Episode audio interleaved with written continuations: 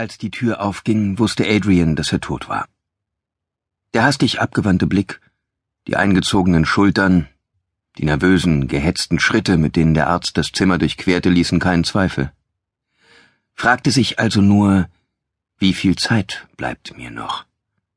Wie schlimm wird es werden?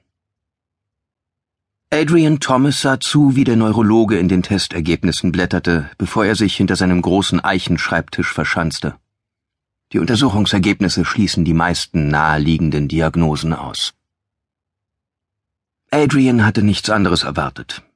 MRT, EKG, EEG, Blut, Urin, Ultraschall, Hirnszintigramm. Eine ganze Phalanx an kognitiven Funktionstests. Inzwischen waren über neun Monate vergangen, seit er zum ersten Mal festgestellt hatte, dass er Dinge vergaß, die man sich gewöhnlich leicht merken konnte. Vor sechs Tagen dann hatte er abends eine geschlagene Stunde lang im Wohnzimmer ihres Hauses im westlichen Massachusetts mit seiner längst verstorbenen Frau angeregt geplaudert. Sie hatte sogar in ihrem geliebten Queen Anne Sessel mit dem Paisley-Bezug vor dem Kamin gesessen. Als seine tote Frau wieder verschwunden war und er zu seinem Entsetzen erkannte, was passiert war, hatte er den Schluss gezogen, dass er auf dem besten Wege war, verrückt zu werden. Eine laienhafte, undifferenzierte Bezeichnung für Psychose oder Schizophrenie. Andererseits hatte er sich nicht verrückt gefühlt. In Wahrheit hatte er sich sogar recht gut gefühlt, als sei es völlig normal, stundenlang mit einem Menschen zu reden, der seit drei Jahren tot war. Sie hatten sich über seine zunehmende Einsamkeit unterhalten, Darüber, weshalb er nach ihrem Tod und nach seiner Emeritierung auf einmal angefangen hatte, an der Uni unentgeltlich Seminare abzuhalten. Sie hatten über die neuesten Filme, über interessante Bücher diskutiert und darüber gesprochen, ob sie sich dieses Jahr im Juni ein paar Wochen Auszeit auf Cape Cod gönnen sollten. Noch während er dem Neurologen gegenüber saß, kam ihm der Gedanke, dass es ein schrecklicher Fehler gewesen war, die Halluzinationen auch nur eine Sekunde lang für ein Krankheitssymptom zu halten. Er hätte von Anfang an erkennen sollen, dass sie ein Segen waren. Er war nunmehr ganz allein. Und es wäre doch angenehm, sein Leben für die Spanne, die ihm auf Erden noch blieb, wieder mit Menschen zu bevölkern, die er einmal geliebt hatte, ob sie nun existierten oder nicht. Es tut mir leid, Professor Thomas, sagte der Neurologe zögernd. Er wählte seine Worte mit Bedacht.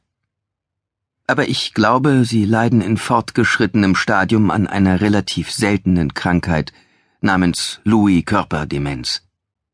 Sagt Ihnen das was? Die Worte flogen ihm wie Schutt nach einer Explosion um die Ohren und rieselten wie Trümmerstaub auf die Schreibtischplatte. Stetig, fortschreitend, rapide Verschlechterung, Halluzinationen, Kontrollverlust der Körperfunktionen, Verlust des kritischen Denkvermögens, Verlust des Kurzzeitgedächtnisses, Verlust des Langzeitgedächtnisses. Und schließlich das Todesurteil. Es tut mir leid, Ihnen das sagen zu müssen, aber typischerweise gehen wir von fünf bis sieben Jahren aus. Vielleicht. Und ich glaube, dass Sie. Der Arzt legte eine Pause ein und blickte auf seine Notizen, bevor er fortfuhr. Bereits seit mindestens einem Jahr an dieser Krankheit leiden. Somit wäre dies die maximale Lebenserwartung.